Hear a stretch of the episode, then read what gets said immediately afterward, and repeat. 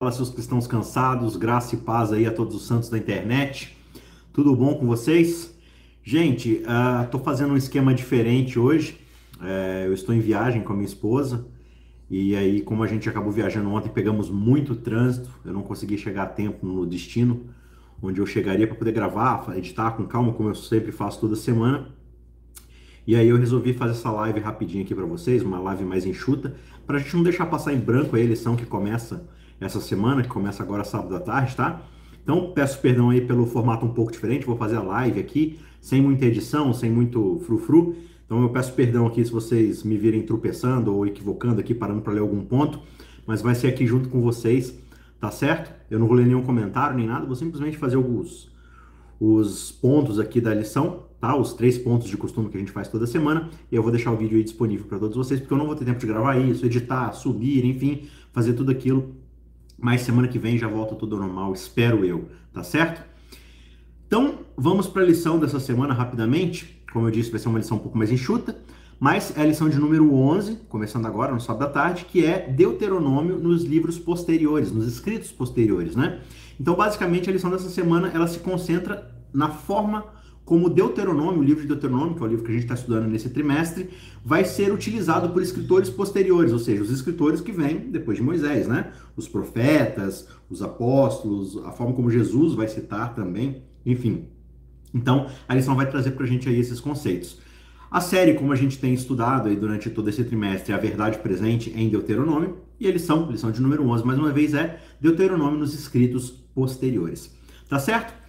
O nosso verso dessa semana é o verso de Deuteronômio, capítulo 10, verso 15, que diz o seguinte: Mas o Senhor se afeiçoou tão somente aos pais de vocês para os amar, e a vocês, descendentes deles, ele escolheu do meio de todos os povos, como hoje se vê. Tá certo?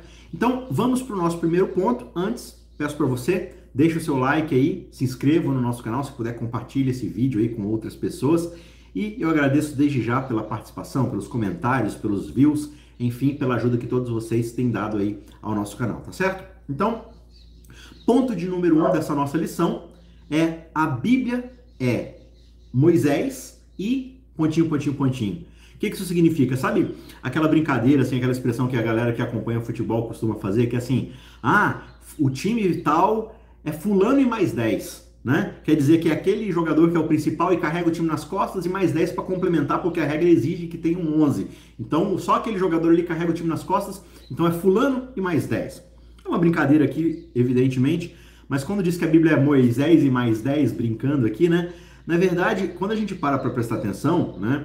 É, todos os escritores posteriores, ou seja, todos aqueles que vêm depois de Moisés, basicamente eles vão escrever eles vão é, trazer alguma profecia ou trazer alguma exortação, alguma coisa, baseado nos cinco primeiros livros da Bíblia. Então, aquilo que a gente chama de Torá ou de Pentateuco, os escritos de Moisés, ou a lei, digamos assim, são os cinco primeiros livros da Bíblia de autoria de Moisés. Ali você vai encontrar toda a base da teologia judaico-cristã. Porque é ali que você tem a fundamentação de quem é Deus, de quem é a humanidade, de como o pecado entra no mundo, das promessas, da aliança, do santuário. Tá tudo ali nos cinco primeiros livros, né? Então Moisés é o primeiro escritor ali, é o primeiro grande profeta a receber a revelação da parte de Deus e passar isso para as outras pessoas de forma escrita, documentar tudo isso. Então ele parte lá desde Gênesis, da criação do mundo, de quem é Deus, como é que Deus criou o mundo, o que, ele desejava para a humanidade, o que, que o pecado fez com a sua boa criação, e assim, consequentemente, chegando até ali nos patriarcas, passando os patriarcas, chegando no povo de Israel, na libertação do Egito, aquilo que a gente já estudou várias vezes e quem está acostumado a estudar toda a Bíblia já conhece muito bem essas histórias. E claro, o Êxodo ali, Moisés vai salientar as leis recebidas no Sinai e no livro de Deuteronômio, já na segunda geração, prestes a entrar em Canaã, ele recebe ali de novo de Deus uma segunda leitura da lei para essa nova geração que agora vai morar na cidade ali de Canaã, né? Formar as suas civilizações e se tornar a grande nação de Israel. Então Deuteronômio é o livro que vai fundamentar ali todo o papel da aliança, tudo que se espera do povo em resposta àquilo que Deus fez por eles lá no Egito, como Deus quer que eles vivam e tudo mais. Então, de fato, o livro de Deuteronômio, em especial, ele vai pegar todo esse apanhado dos quatro primeiros livros de Moisés e vai sintetizar isso na expectativa que Deus tem do povo em relação à aliança. Né? Deus fez tudo aquilo por Israel e agora Israel vai andar nesses caminhos. Então é por isso que Deuteronômio desempenha um papel tão central na vida pactual, ou seja, do pacto da aliança de Israel, tá certo? Então, todas as expectativas que se tem lá na frente são relacionadas às promessas e às maldições e às orientações, as exortações que a gente observa justamente no livro de Deuteronômio, né? Então, essa realidade do livro de Moisés é, no final das contas, o fundamento de toda a Bíblia. Os últimos profetas, poetas, eles sempre vão reiterar, enfatizar ou destacar, lembrar de alguma forma aquilo que Moisés já registrou, né? O próprio Jesus vai citar em alguns momentos ali alguns aspectos da lei de Deuteronômio, citando, claro, extraindo ali o espírito dessa lei, o que de fato Deus queria que o povo entendesse, né? Paulo o tempo todo vai citar ali também Deuteronômio, outros trechos, enfim, constantemente em todo o cânone Moisés é citado. E quando você vê, por exemplo, Jesus e Paulo falando, geralmente, por exemplo, Jesus diz assim: "Ah, vocês viram o que está escrito na lei e nos profetas". Quando ele diz a lei e os profetas, profetas são todos ali os escritos proféticos, Isaías, Jeremias, Daniel, Miqueias, Oséias e por aí vai. Mas quando ele diz lei, ele está falando da Torá, do Pentateuco, dos cinco primeiros livros, que é onde está a lei que Deus confiou ao povo de Israel, né? Os cinco primeiros livros ali. Mas Jesus também fala enfaticamente, né? Como está escrito em Moisés e nos profetas, né? Então, de novo, Moisés estabelece toda a fundamentação da teologia judaico-cristã, naquela época, obviamente, né? Antes do Novo Testamento.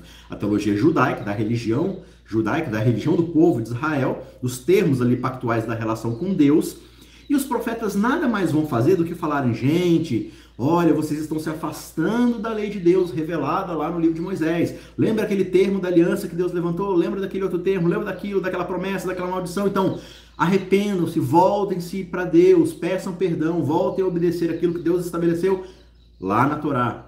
Então, o papel dos profetas era relembrar ao povo aquilo que foi revelado a Moisés. Por isso que o Pentateuco é essa base tão importante, né? Então não é de se admirar que esses escritores bíblicos posteriores, eles vão se referir o tempo todo com tanta frequência esses conceitos que se originam justamente aqui na articulação que Moisés faz da revelação que Deus confia a ele e ele passa então ao povo, especialmente, como é o foco aqui da lição, o livro de Deuteronômio. Tá certo? Segundo ponto da nossa lição é que o livro de Deuteronômio, ele pode motivar individualmente, coletivamente, enfim, ele pode motivar uma reforma, porque ali está a vontade de Deus para a humanidade e aquilo que Deus é capaz de fazer se as pessoas de fato ou obedecerem a ele ou se arrependerem da desobediência, né? Então, em vários momentos, em várias instâncias bíblicas, o estudo da lei de Deus é um dos princípios básicos ali registrados quando há um reavivamento, especialmente ali a leitura de Deuteronômio, né? Então, a gente tem alguns exemplos aqui. Lembra de Josias, o rei Josias, que fez várias reformas ali, chamou o povo para um arrependimento, para voltar os seus caminhos para Deus, né? Um, um, período maravilhoso ali de reconexão da religião de Israel com Deus. Isso aconteceu na vida de Josias, mas aconteceu como? Josias ele encontra o livro de Deuteronômio, que estava ali perdido no tempo. Então é, é engraçado essa história, né? Como assim? Uma das coisas mais preciosas da religião judaica estava perdida por aí. Né? E aí Josias encontra o livro de Deuteronômio, ele pede para que seja lido para ele e ele percebe o quanto a vida dele está distante dos princípios elementais do livro de Deuteronômio. E então ele se arrepende profundamente, ele pede perdão a Deus, ele faz um reavivamento de fato na sua vida. E quando ele percebe o efeito pessoal que esse reavivamento trouxe para ele, ele então agora vai estender isso para toda a comunidade de Judá para poder fazer essa reforma corporativa, né? Ele ouve o livro de Deuteronômio, é transformado, ele percebe os seus erros, pede perdão a Deus, encontra no próprio livro de Deuteronômio a esperança que Deus outorga para aqueles que se arrependem, né? E ele entende, não, se eu agora oferecer isso para o povo, o povo também vai ter a mesma reação. E aí você tem essas várias reformas que acontecem ali no período de Josias, né? No caso de Jeremias, no ministério de Jeremias, é até assim uma, uma sequência que isso aconteça, porque Jeremias ele começa o seu ministério justamente ali no período do rei Josias. Então não é de se admirar, de fato, é, que muito do, do contexto ali da influência de Deuteronômio no rei e na sociedade estejam tão embanhados ali, tão intrínsecos nos escritos que Jeremias faz, na revelação das exortações, em todo o chamado profético que Jeremias faz no seu livro, especialmente ali se você ler o capítulo 7, versos 1 a 7. Você vai ver ali o tempo todo alusões aos preceitos da lei, aos princípios da aliança, lá no Antigo Testamento, especialmente ali no livro de Deuteronômio. E um outro personagem também que assim faz alusões fortíssimas nessa ideia de reavivamento, de arrependimento dos pecados, é o profeta Daniel, né? A oração de Daniel, a, própria lição diz aqui, né? Na quinta-feira, no terceiro parágrafo, a oração de Daniel é um resumo do que, a, do que a nação tinha sido avisada em Deuteronômio sobre os frutos de não cumprir o seu lado no pacto. Daniel referiu-se duas vezes à lei de Moisés, né? Então, no próprio escrito de Daniel, ele fala assim: olha, como está escrito na lei de Moisés, citando aqui especificamente, com certeza, incluindo o livro de Deuteronômio, né?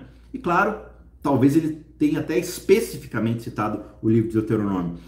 E aí, nos parágrafos 6 e 7, a lição diz: o livro de Deuteronômio deu a Daniel, e claro, a outros exilados também, um contexto para compreender que o mal que lhe sobreveio não era simplesmente um destino aleatório, não era o fruto do acaso, eram frutos da sua desobediência, das suas escolhas, né? Exatamente aquilo que tinha sido avisado no livro de Deuteronômio.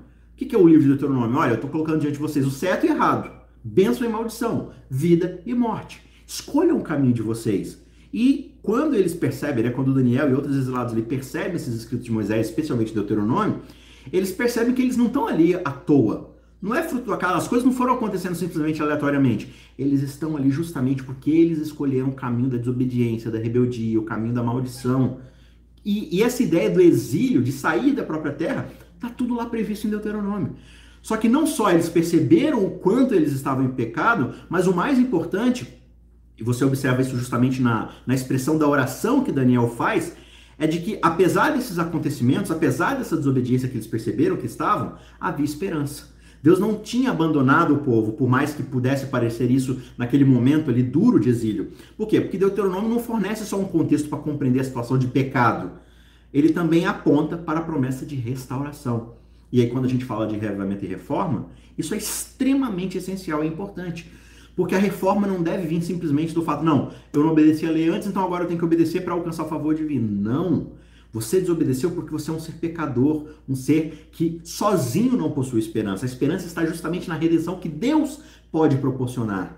Né? É aquela aquele relembramento, aquela rememoração de justamente o que Deus fez por eles lá no Egito. Deus tira eles da escravidão e agora sim oferece um caminho ético, um caminho de santidade para andar. Não é o contrário. Deus não faz com que o povo se torne santo por obedecer ali para depois poder libertá-los, né? Então Deuteronômio tem essas duas é, é, esses dois momentos importantes. Ele faz um diagnóstico de quanto nós somos pecadores, do quanto estamos aquém daquilo que Deus traçou para nossa vida, mas ele demonstra que, mesmo não alcançando esse patamar, esse padrão, ele traz para nós esperança, salvação, tá certo? Redenção, esperança de transformação, de nos dar um novo coração, de nos colocar no seu caminho por causa da sua bondade, da sua misericórdia, da sua graça. Tá certo? Então, esse foi o nosso segundo ponto. E para a gente concluir, eu disse que hoje ia ser bastante rápido, bastante direto ao, ao ponto aqui, porque a gente, né, eu não estou em casa, não estou no meu estúdiozinho aqui. Então, para a gente correr aqui, o terceiro ponto é Deuteronômio ainda hoje permanece relevante para nós. Tanto de Moisés, dos escritos de Moisés até em João, os princípios que nós enxergamos na palavra de Deus são princípios atemporais, da sua lei, da sua vontade, né? E muitos deles você vai ver justamente articulados ali no livro de Deuteronômio. E eles são ideais para o povo de Deus naquela época, eles são ideais para o povo de Israel, para o povo em crescimento, no período de monarquia, no período de Cristo, no período pós-cristão, e é relevante para a sua igreja hoje. Né? Miqueias 6, como a gente está falando aqui de escritores posteriores, né? o profeta Miqueias, por exemplo, lá na frente, ele vai sintetizar Deuteronômio 10, 12, 13, justamente simplificando ou resumindo a essência daquilo que Deus espera é, na nossa vida cotidiana, nesse caminho que nós estamos trilhando de volta ao Éden, indo para o céu, né? Que é Miqueias 6:8, um dos meus versos preferidos do Antigo Testamento, que diz: Deus já demonstrou a você, homem, o que é bom. E o que é que o Senhor pede de você? E o que é isso? Que você pratique a justiça, que você ame a misericórdia e caminhe humildemente com o seu Deus. Esse é o resumo da vida cristã. E o livro de Deuteronômio vai justamente expandir essa relação em vários princípios, em várias direções, mediando ali as relações éticas do ser humano com o próprio ser humano, do ser humano para com Deus, do ser humano para com a terra. Né? Por quê? Porque o pecado justamente rompeu dentro de nós a nossa capacidade de relacionamentos dignos, relacionamentos corretos, profundos. E por causa disso, a gente se embananou ali e a gente enxerga em Deus um inimigo que só quer o nosso mal, a gente enxerga no, no próximo desafios a serem superados, inimigos a serem conquistados, pessoas a serem exploradas e a terra como recursos infinitos para a nossa própria satisfação. Então, é, toda a Bíblia vai transformar isso diante dos nossos olhos e mostrar para gente o caminho que nós trilhamos de destruição, de morte, de maldição, de mal e qual que é o caminho de esperança, o caminho de redenção e de restauração para a nossa vida. E quando você vai lá para João, lá em Apocalipse, você vai perceber o tempo todo alusões ao livro de Deuteronômio justamente nessas ideias de que aquilo que era importante para o povo naquela época, há milhares e milhares de anos atrás, ainda é fundamental para nós hoje. Pessoas que reconheçam o quanto as relações estão afetadas e carecem de Deus para essa restauração, carecem do exemplo, da vida, do ministério, da graça de Cristo na nossa vida, para transformar a nossa vida, transformar a nossa ética, transformar as nossas relações num caminho de conversão que aí sim, trilhando esse caminho de santidade na graça de Deus, seremos aptos a viver essa ética que o livro de Deuteronômio tão magnificamente apresenta para cada um de nós tá certo? Então eu espero que você tenha aí bastante sucesso no seu estudo dessa semana, que o Espírito de Deus te ajude bastante aí a você ver esses exemplos, ver o tempo todo essas ligações que são feitas lá do livro de Deuteronômio inclusive lá no Novo Testamento, o tempo todo os apóstolos, Jesus utilizando esses versos, os profetas do Antigo Testamento, eu tenho certeza que vai ser bastante enriquecedor. Para a gente concluir então, eu quero ler um trechinho aqui de Ellen White em Parábolas de Jesus, na página 157, onde ela diz que as verdades da palavra divina devem manifestar na vida dos filhos de Deus a sua glória e a sua excelência. É mediante o seu povo que Cristo revelará o seu caráter e as bases do seu reino. Né? Então é mediante a vida daqueles que aceitam o Evangelho, que aceitam a Jesus, que Jesus vai continuar ecoando aquilo que ele fez na cruz. Né? Pessoas redimidas, pessoas salvas e colocadas diante de um relacionamento salvífico com Deus são o quê? São pessoas que agora querem buscar outras pessoas para viver esse mesmo tipo de relacionamento, apresentá-las ao Evangelho de Jesus Cristo, que Deuteronômio, lá atrás, com o primeiro escritor da Bíblia, já apresentava para cada um de nós. A graça, a misericórdia e a oportunidade de salvação e de redenção nos braços de Deus e na vida e na graça de Jesus Cristo. Que Deus te abençoe, tenha uma excelente semana, estude a sua lição aí, estude o livro de Deuteronômio e qualquer coisa, os comentários estão aí para você tirar alguma dúvida específica que você tem sobre o tema dessa semana, como foi aqui bastante resumido, bastante direto ao ponto. Se tiver alguma dúvida, e gente, dúvida sobre o tema, tá? Não, não aparece lá nos comentários dizendo assim, ah, entrou algum dinossauro na arca, tinha dinossauro sobre o tema aqui da lição especificamente. Se você tiver alguma dúvida, vai ser um prazer conversar com você, né? Então, os comentários aí estão à sua disposição. Que Deus te abençoe, um abraço e a gente se vê na semana que vem. Tchau, tchau.